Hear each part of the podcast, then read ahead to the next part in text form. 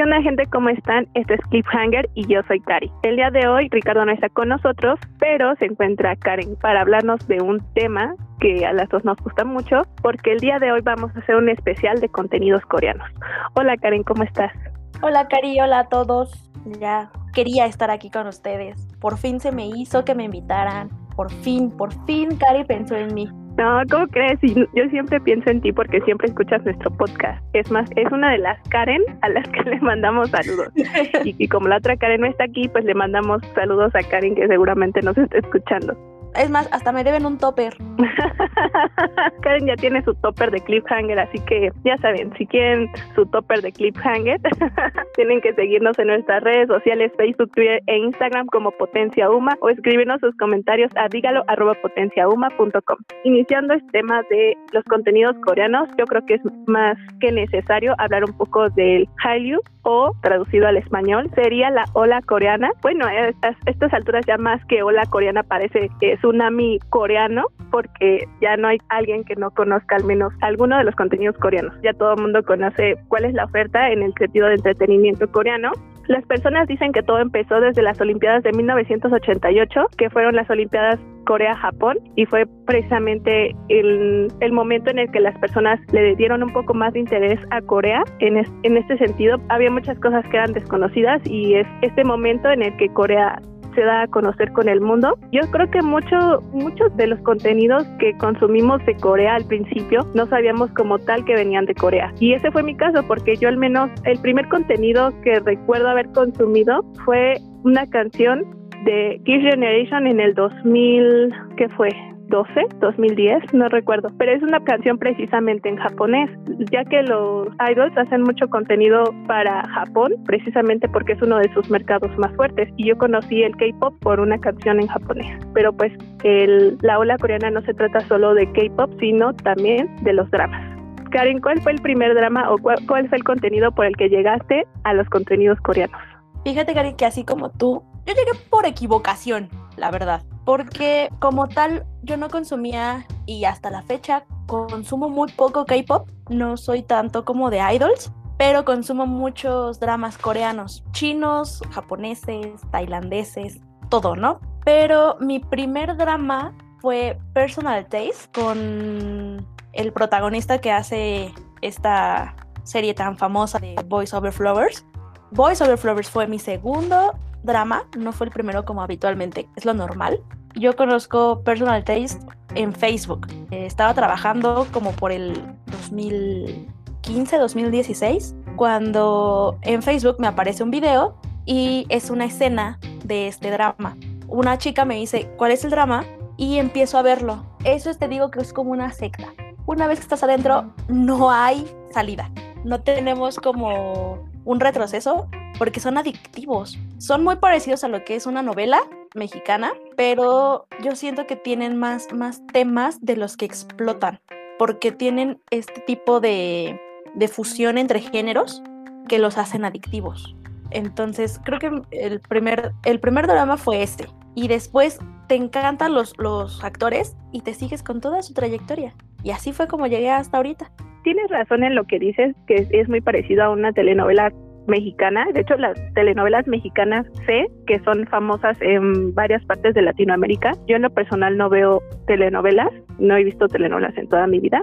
Solo a lo mejor alguna por no sé, azares del destino, ¿no? Pero precisamente yo siento que el éxito de los dramas coreanos tiene mucho que ver con el público al que va dirigido porque tú dime si estoy equivocada, es precisamente un público como adulto joven o jóvenes, como en esa etapa de la escuela, es ahí donde le da el clavo, porque las telenovelas a veces van un poco a otro público más adulto o a niños. Ese era el contenido desde mi perspectiva, hay telenovelas y para jóvenes, en este caso yo creo que la más conocida es Rebelde, pero yo nunca vi Rebelde, entonces no sabría decirles. El público al que va dirigido es lo que engancha, porque los dramas no solo son vistos de ese sector al que ellos se dirigen, sino que otros sectores también ya se ven interesados, pero precisamente por las temáticas que, que manejan en los dramas. Tienes toda la razón en ese sentido. Y sí, de hecho yo también llegué un poco por porque recuerdo que la primera vez que vi ese video que te digo, por el que llegué a, a los contenidos, fue porque una tía me posteó ese video en Facebook y me dijo, Cari, no sé por qué pienso que te pareces a todas estas monitas chinas. Así, algo así me puso. Lo cual es gracioso porque todos aquí en el podcast de, de Cliffhanger saben que uno de mis apodos es la niña china. Pero bueno, cabe recalcar que son coreanas. Entonces vi el video y dije, ah, pues está, eh, la canción está buena, ¿no? Y mi hermana fue la que se empezó a interesar un poco más por este tipo de contenido que yo. Pero pues al final del día, en el ámbito del K-pop, lo que pega precisamente son sus ritmos pegajosos y a pesar de que están cantando en coreano y algunas partes en inglés, lo repetitivo de las canciones es lo que haga que, que se te queden por un buen rato en la cabeza. No sé si a ti te ha pasado, pero a mí me pasó con la canción de G de Give Generation hace muchos años. Me pasa ahorita con Dinga de Mamamoo y Dynamite de BTS. No sé si a ti te ha pasado con alguna canción. Sí, con canciones, por ejemplo, las canciones que yo tengo como tal de K-pop son los soundtrack o los OST de, de los dramas y algunas del grupo Astro, ya como K-pop de música. Pero estas canciones siempre se me quedan grabadas por exactamente eso, el ritmo. A veces la escucho por primera vez y no tengo ni idea de qué se trata pero es eso como ese sentimiento como de ay está bonita o ay tiene este este ritmo o por ejemplo uno de los grupos que sí me gusta mucho por uno porque es conformado por puras niñas. Aparte de que es el grupo femenino más conocido en, en esta parte del mundo Blackpink a mí me gustan mucho sus canciones, desde la que ahorita sacaron con Selena Gómez, Ice Cream. Todas estas canciones son como tienen un ritmo movido y ya cuando ves las letras de la canción, porque pues sí, como dices, está en coreano y en inglés, o sea, yo nada más entiendo la parte que está en inglés y a medias, pero la del coreano sí, no sé lo que dice. Entonces, sus ritmos te van llevando como el momento de que la escuchas, te quedas como con la melodía dentro de la cabeza y dices, ¿por qué no me puedo sacar esta canción de la cabeza? La puedes odiar, la, te puedes hartar de escucharla en todos lados, de que tú mismo la escuchas, la repites mil veces porque dices no la disfruté lo, lo, suficiente como debería, pero tienen algo para que estés ahí con la misma canción, o sea, no te aburres de ella. Sí, la verdad es que sí tienen algo. Ahorita quien la está rompiendo a, a nivel mundial es Blackpink, porque BTS también, ya se dedican a romper sus propios récords, porque la última canción que salió de Blackpink, y no es como tal de ellas, sino que es el solo de Rosé, rompió el récord de la canción de un solista que más fue reproducida en las primeras 24 horas. horas. Y esos récords son los que rompen Blackpink y BTS. El video más visto en 24 horas, el video más visto en un mes, el video que más rápido llegó a, cierto, a cierta cantidad de vistas. Ellos ya se dedican a eso, a romper sus propios récords y la verdad es que el fandom es muy insistente. Hemos visto cuántos influencers se han metido en problemas por criticar a estos idols. Uno de los más conocidos fue el caso de Rubius, que empezó a publicar todo en coreano precisamente por un problema que hubo ahí con el ARMY, que es el fandom de BTS. Eh, la verdad el fandom está rompiéndola en todos lados, ya no solo es en Corea, sino en todos lados ves publicaciones de BTS. Hay personas que están en desacuerdo con ese tipo de cosas, porque lo que pasa es que el hecho de etiquetar a sus grupos en todas las publicaciones que se encuentren de cualquier influencer es porque si tú etiquetas a tu grupo en publicaciones random, cuando alguien busque a, por ejemplo, en este caso Rubius, lo que le va a salir es BTS en alguna de las sugerencias. Y precisamente por esta insistencia de estar comentando masivamente, así de apasionados son los, los fans del K-pop. Para llegar a este punto, yo creo que también no ha sido fácil para Corea. Hay, de hecho, documentales sobre la ola coreana que les recomiendo que precisamente hablan sobre el esfuerzo que hacen estos chicos. También está el pequeño documental de Netflix de Blackpink. También hablan como de esta competencia que ellas sufren durante años para llegar a, donde están. Dentro de lo que cabe, todo ese esfuerzo ha rendido frutos porque simplemente estamos aquí haciendo un programa de, de contenidos coreanos porque precisamente nos los han pedido, ¿no? Y ya hemos hablado mucho de eso. Yo recuerdo que el primer drama que vi, uy, no me acuerdo, pero uno de los primeros creo que fue Pinocchio y es de los dramas más elogiados. Es así como los clásicos, y tienes que ver Pinocchio porque tienes que ver Pinocchio. ¿Has visto Pinocchio? Sí, es un clásico. Es más, me acuerdo de una vez con una de mis maestras de periodismo, veíamos algo relacionado y en ese mismo momento yo estaba viendo esa serie y había una parte donde él mencionaba, bueno, para los que no saben de qué va Pinocchio, técnicamente es una historia de periodistas y los hijos de periodistas de cuando en Corea hubo como censura muy grande en medios y las personas trataban como de sacar sus propios medios de comunicación de forma, no se puede decir ilegal. Mm, sí, como alternativa, ¿no? Pero sí un poco ilegal porque los medios convencionales estaban siendo silenciados. Exacto. Entonces, son los hijos de estas personas y la hija, bueno, la, la protagonista, que es Park Shin, digamos que ella quería ser periodista porque su mamá era la más importante de las conductoras de, y periodista de, de Corea.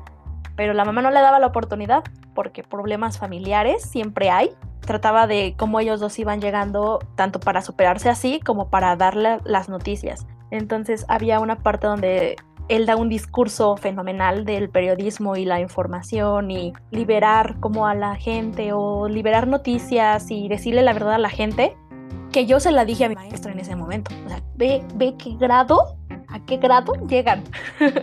de yo decirle a mi maestra una línea de Pinocchio, porque era sumamente buena. Técnicamente se, va se van metiendo a, también a tu vida diaria. Claro, y es que Pinocchio tiene mucho, muchas enseñanzas en ese sentido, porque lo que pasa es que el tema central del drama sí es los reporteros y las noticias, pero se llama Pinocchio porque la chica, la protagonista, tiene el síndrome de Pinocchio, que es una persona que no puede mentir, porque si ella miente, le da hipo. Entonces, diálogo del que habla Karen viene precisamente de esa parte de cuando usan ese padecimiento en su contra, ¿no? Sí, justo, porque a ella le quieren hacer como que tiene que mentir, pero a la vez la utilizan como un eslogan para su televisora, porque dicen es que nosotros no podemos mentir ni aunque quisiéramos, ¿no? O sea, ella no puede mentirles. Detrás de todo eso también hay más mentiras que quizás no se las dicen a ella como tal, para, para, evitar esto. Entonces también es como un engaño a la gente. Tiene de todo, la verdad. Es una de las que tienen que agregar a su lista.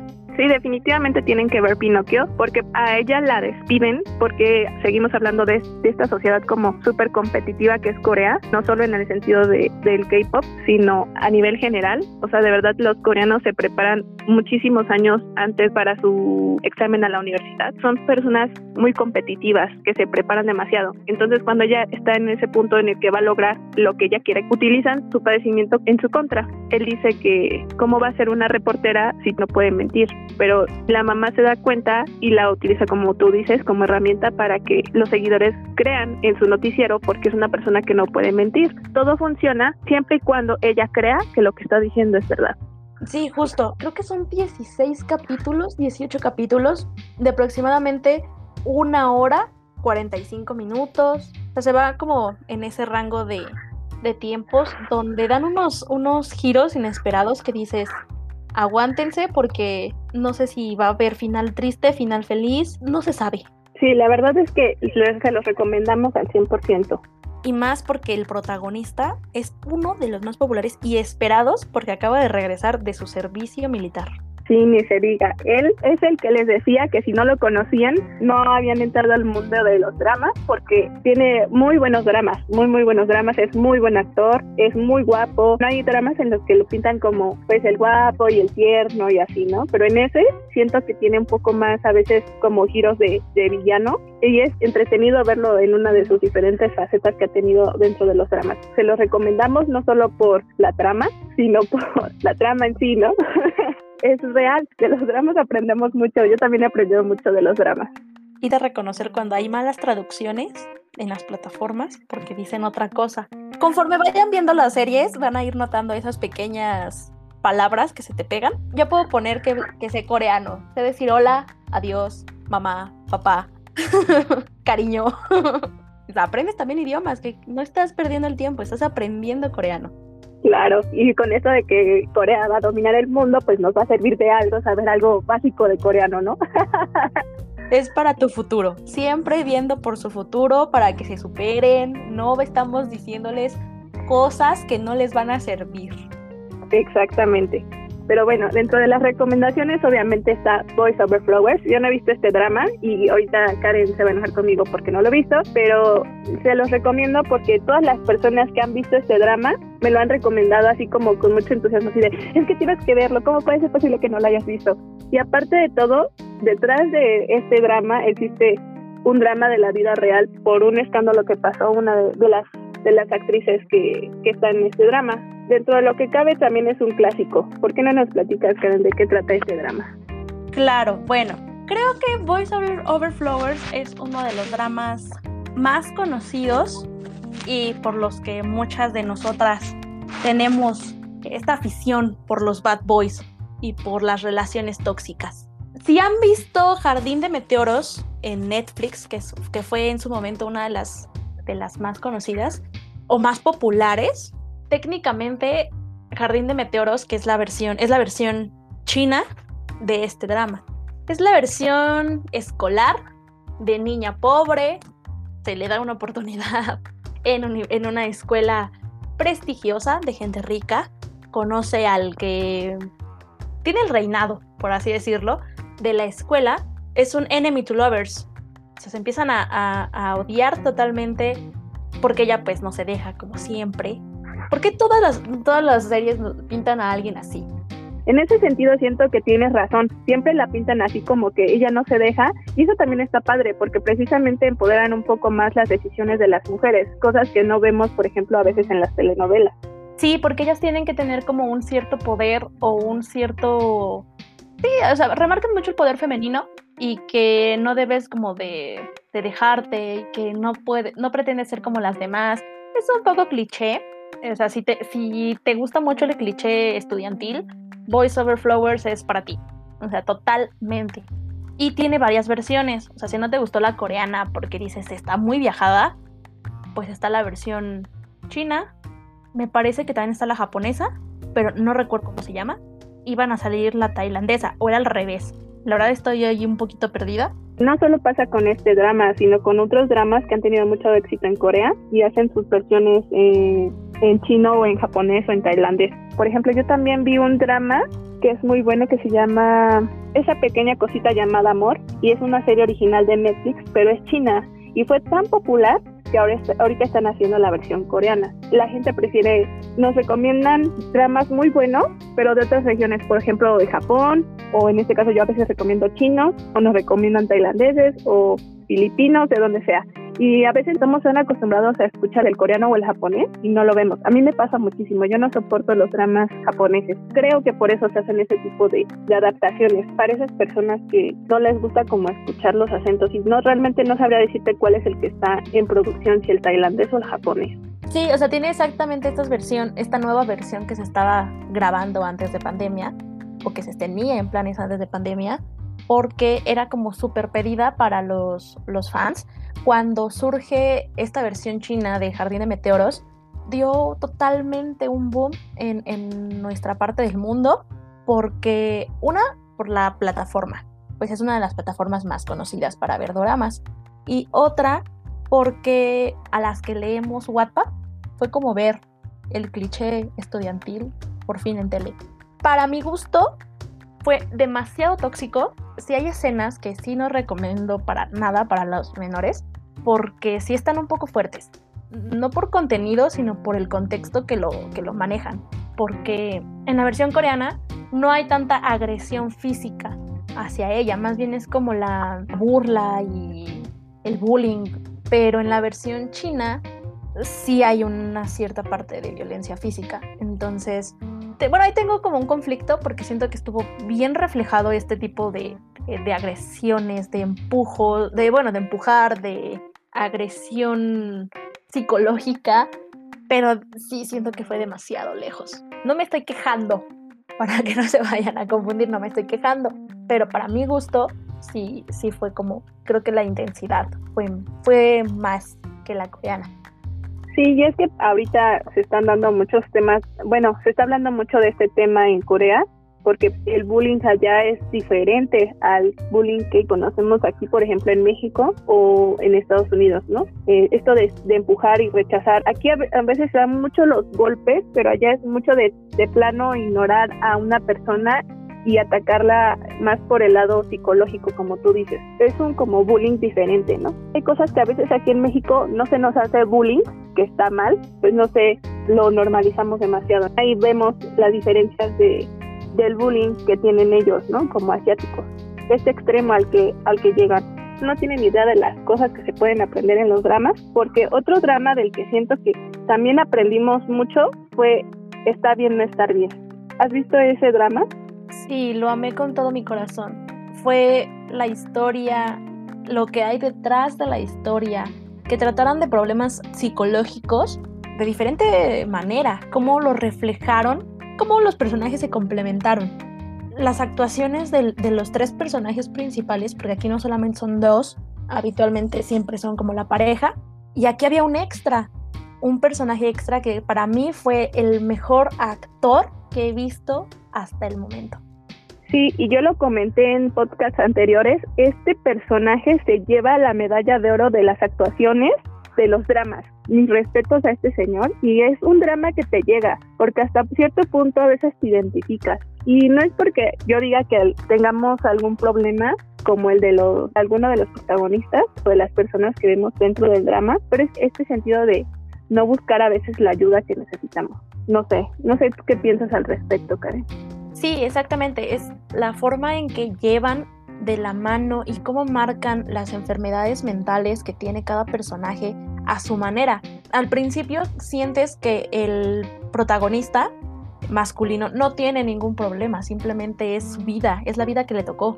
Pero conforme va avanzando, te van explicando estas, estas situaciones de los problemas mentales o, o desórdenes mentales que tienen, porque al principio dices, nada más hay uno, que técnicamente es el es del actor del que hablamos, pero conforme va pasando la historia dices, es que pues todos tenemos un cierto grado de locura si lo tomas así. Y el que te den como esta ayuda de cómo otras personas también te pueden ayudar, pues no sé, es que a mí me encantó. O sea, yo no, yo lo estaba viendo en emisión. A mí no me gusta ver los, los dramas en emisión porque no puedo esperar otra semana para verla. Pero con esta sí dije, tengo que esperarme procesar el capítulo. Era totalmente una montaña rusa de, emociones. Ibas desde un capítulo sumamente feliz al siguiente sumamente triste y que te iban explicando la historia detrás del por qué son así cada personaje. Además que tratan ciertas enfermedades de una forma que no lo había visto hasta ahora. El desorden que tiene ella es el de un desapego emocional que tiene. Es sumamente cruel, pero porque también fue criada de esa forma nunca trataron este, este problema de desapego, lo tratan y lo, y lo saben llevar de la mano y te saben explicar la forma sin caer en ese hoyo como de, ay, tiene problemas. Hay algunos dramas que tratan sobre el, sobre el tema de los suicidios, hace poco vi uno, pero este creo que te hace ir aún más profundo de lo que es ser una persona con estas situaciones de la vida dura. Sí, la verdad es que es un drama muy bueno. Y precisamente ahorita que tocas esta parte de los suicidios, también yo creo que aquí viene como una de las desventajas del ver tantos dramas coreanos. Sí hemos hablado de que son muy buenos en sentido de entretenimiento, son muy entretenidos, son muy buenos, la verdad, o sea, tenemos una larga lista de recomendaciones, pero el idealizar tanto la vida, siempre así sufren, pero después de un tiempo ya tiene el trabajo de sus sueños o avanzó en lo personal o en lo laboral, consiguió al, al amor de su vida su amor platónico, su crush, lo que quieran. Entonces podríamos hacer un punto de comparación de lo idealizado que son los dramas a lo mejor la tasa de suicidios que hay en Corea, porque precisamente es uno de los países con una tasa de suicidios muy alta. Otro problema que tiene Corea es que también las personas ya no quieren tener hijos. Siento que mucho de eso se debe a idealizar el estilo de vida que deben de tener. En estos dramas, hasta la persona más pobre tiene ropa muy bonita o accesorios como muy bien seleccionados. Entonces dices, ¿cómo puede ser posible que sea así? No tiene sentido, porque ah, en la televisión mexicana, si quieren verlo así, a veces exageran demasiado ese tipo de cosas. También en la americana, ¿no? Que, que exageran demasiado el cómo debe ser a lo mejor un latino en las series americanas y aquí cómo debería ser un pobre. Siento que está un poco exagerado, a veces no, pero allá no, no es así. Hasta la persona más pobre está bien vestida o a veces hacen como pequeños detalles como que tienen los tenis rotos. Pero no es así como que unos tenis súper rotos y desgastados, o sea, no, es como la pequeña ruptura en el tenis y eso, como, ¿cómo puede ser posible? Siento que en ese sentido se idealiza demasiado el estilo de vida que según deberías de tener y esto no sé qué tanto pueda influir en las decisiones de, de las personas también hay muchos dramas con respecto al suicidio precisamente porque es un problema muy vivo todavía allá. Se tratan como de pintar una posibilidad o más bien que pienses bien lo que vas a hacer, que hay muchas posibilidades y hay muchas oportunidades y no tratar de ahogarse en un vaso de agua, tal vez. Sí, quizás idealizan la, el estilo de vida de cada, de cada persona en Corea, porque justamente como lo mencionas, o sea, no hay como un pobre que viva en una casa pequeñita, pequeñita con 10 personas más, sino creo que lo que es como un pobre para ellos ya es como alguien sin hogar, porque hay veces que salen este tipo de, de personajes secundarios, pero les dan muy poca relevancia o es como en uno o dos capítulos aparecen, pero de ahí en fuera todos traen celular del año, todos traen cosas nuevas o lo más común es cuando esta ropa un poco ya descolorada, creo que es el detalle que más tienen conforme a lo de la ropa vieja, por así decirlo. A mí uno, una cosa que me gusta mucho de los dramas es que últimamente han hecho trabajos que reflejan de verdad los problemas que los jóvenes en Corea tienen.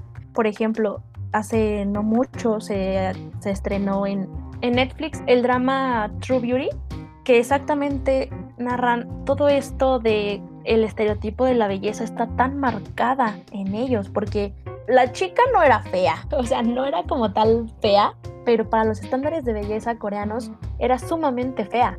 Ella ya estaba pensando en hacerse cirugía, ella, o sea, todas las cosas, pero aprende a maquillarse. Al aprender a maquillarse, que es también una de las cosas por las que los coreanos y los asiáticos son famosos, es por estas tendencias de maquillaje. Ella tiene que pasar por todo esto del bullying, de los compañeros crueles, y lo reflejan como estos dos estilos de vida bajo estereotipos y cuando eres parte del estereotipo, o sea, cuando ya eres el estereotipo totalmente, ya te toman como un ángel, ya te toman como el sueño de cualquiera, al reflejar como también las dos partes de la sociedad, los que se fijan totalmente en el físico y los que se fijan en el físico como tal, porque pues seamos honestos, si nos fijamos totalmente en el físico cuando nos gusta a alguien, y aparte en la, en la personalidad. Esta es una serie que acaba de terminar hace como menos de un mes.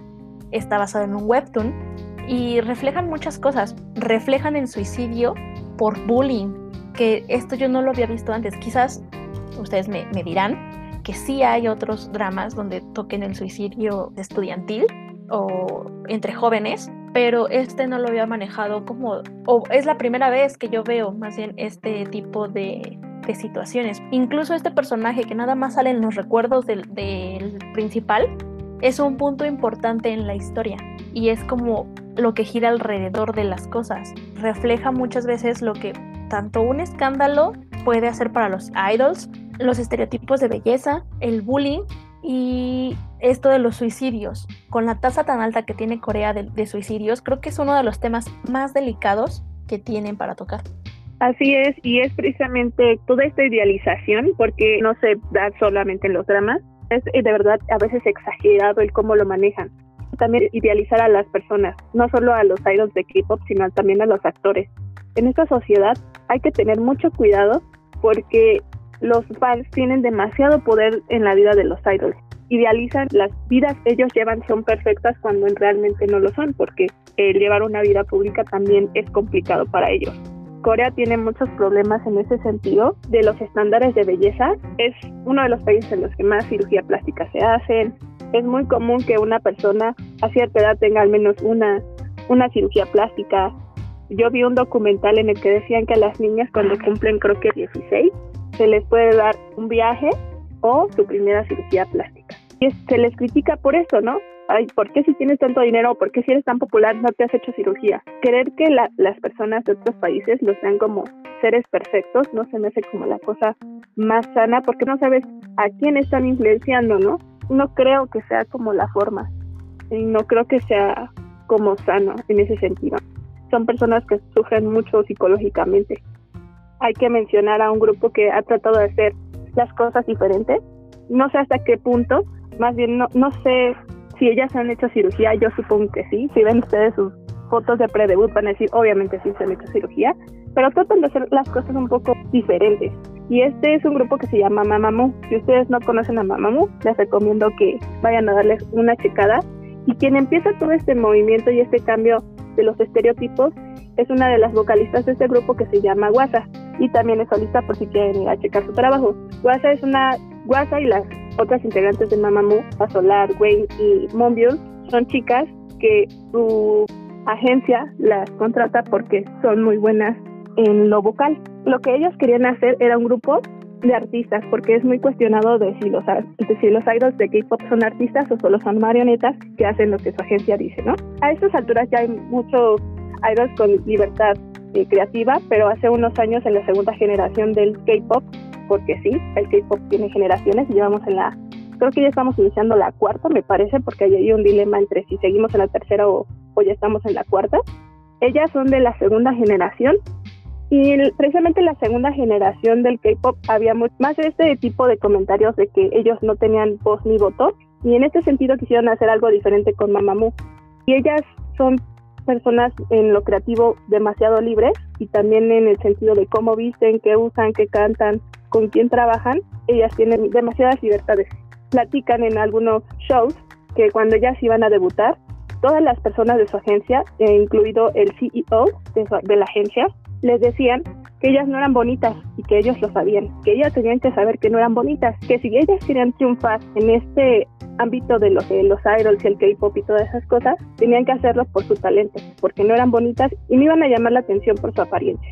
Esto les trae varios problemas de autoestima y a pesar de eso, ellas no, no pierden su visión de debutar y ser conocidas. Yo no sé si tú conoces a Mamamoo, Karen, pero ellas salieron de una agencia demasiado pequeña y fueron escalando cuando no sé si te enteraste que apenas Spotify quitó el 30% del K-pop de su plataforma y quienes empezaron a hacer tendencia a esta noticia fueron los fans internacionales de Mamamoo.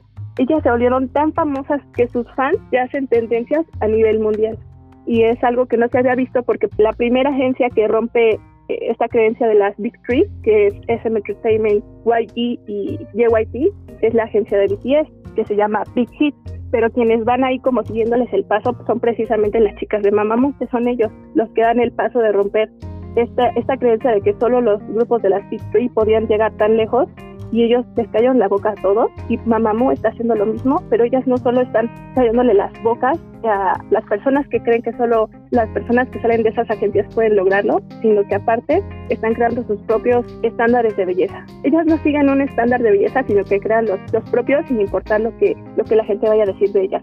Aparte de los primeros grupos que decidieron apoyar a la comunidad LGBT de Corea, que es un tema algo sensible en esa sociedad, porque todavía no es 100% aceptado.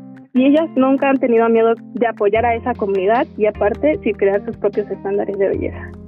No he escuchado mucha música de, de ellas. Recuerdo que tú me mandaste una canción una vez, la amé, fue así como de sí, quiero, pero no he visto más contenido de ellas. En Instagram me ha salido muchas recomendaciones del grupo. La verdad es que no he tenido el placer de escuchar más canciones de ellas. Prometo que lo voy a hacer porque según recuerdo me habías mandado una donde hablaba como del poder femenino y como todo esto de empoderarte. Creo que todo lo que están haciendo y todo este cambio que están, que están llevando a cabo es algo sumamente aplaudible. Están utilizando una herramienta que se les da gracias a los fans. Como al principio dijimos, las fan bases de estos grupos asiáticos son increíblemente grandes. Yo no pertenezco a una fan base asiática, pero pertenezco a otra fan base americana. Bueno, más como canadiense. Es imposible ganarles cuando se ponen a comentar cosas es sumamente imposible ganarles porque son millones, millones de fans y que estos grupos estén también dándoles como ese poder a los fans de cambiar las cosas, ahora sí que por el buen camino a la, y a movimientos sociales, ya cambios sociales, todo esto totalmente aplaudible. Prometo que voy a escuchar más de sus canciones. Como podrán darse cuenta, nosotros no podemos parar de hablar sobre esto, así que este podcast se va a tener que dividir en dos para que no pierdan el hilo. Recuerden seguirnos en nuestras redes sociales Facebook, Twitter e Instagram como Potencia Uma o escribirnos al correo dígalo arroba potenciauma.com. Este es el final de la primera parte de este podcast de contenidos coreanos, pero no se pierdan la segunda. Recuerden que Cliffhanger es una producción de Potencia Uma, contenido que transforma y nos vemos en la segunda parte.